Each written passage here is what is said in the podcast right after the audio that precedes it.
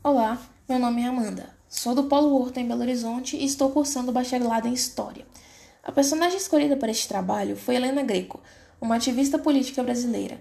Nossa sociedade é formada por homens e por mulheres, porém temos papéis definidos para cada um, ou é como isto é apresentado. Na história, temos indivíduos que ficaram marcados, e geralmente os homens ganham mais visibilidade, mesmo existindo mulheres de mesma importância. É importante falarmos sobre elas, para que essa separação não ocorra mais, para darmos espaço a todos os membros da nossa sociedade. Helena Greco nasceu em Abaeté, Minas Gerais, no ano de 1916. Ela se graduou em farmácia em 1937 pela UFMG.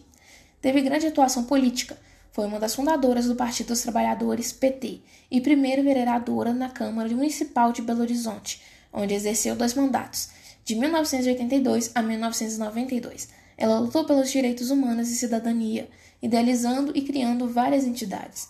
Ela lutou contra a ditadura militar brasileira e fundou, em 1977, o movimento feminino pela anistia Minas Gerais. Veio a falecer em Belo Horizonte no ano de 2011.